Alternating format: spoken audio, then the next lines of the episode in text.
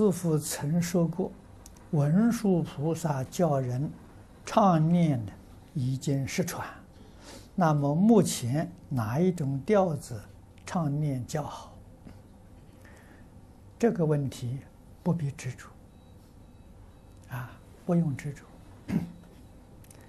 这个文殊菩萨当年所传，是那一个时代的有缘人。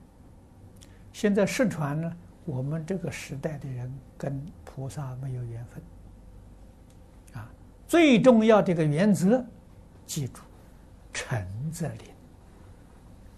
啊，不管什么样的声调，真诚心去念，就有感应。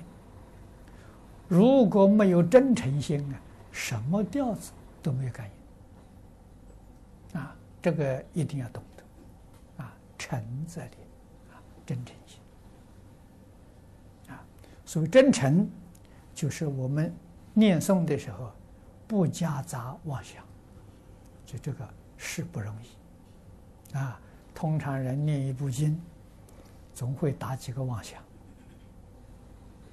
啊，不要不要怕，妄想将来慢慢会减少，啊，你这个力量慢慢集中，啊，大概过去，呃，古人的经验，念佛了，讲念念阿弥陀佛，念三年，对，一支香呢，还有三五个妄想。啊，一支香是多长时间？一个半小时。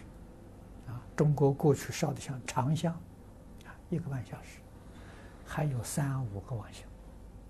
现在我们这个念佛一支香啊，恐怕有三十到五十个妄想，肯定有，是吧？只有超过，不会比这个少。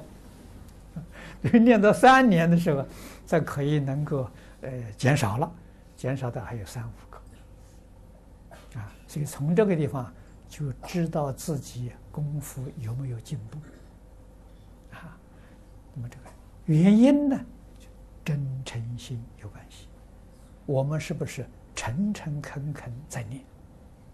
啊，如果一面念经一面还想着事情，那那就不行了。啊，那你的妄念当然就多了。啊，念佛的时候、诵经的时候，万缘放下。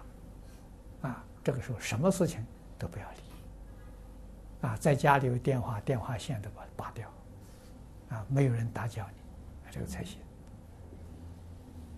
哎，什么都放下。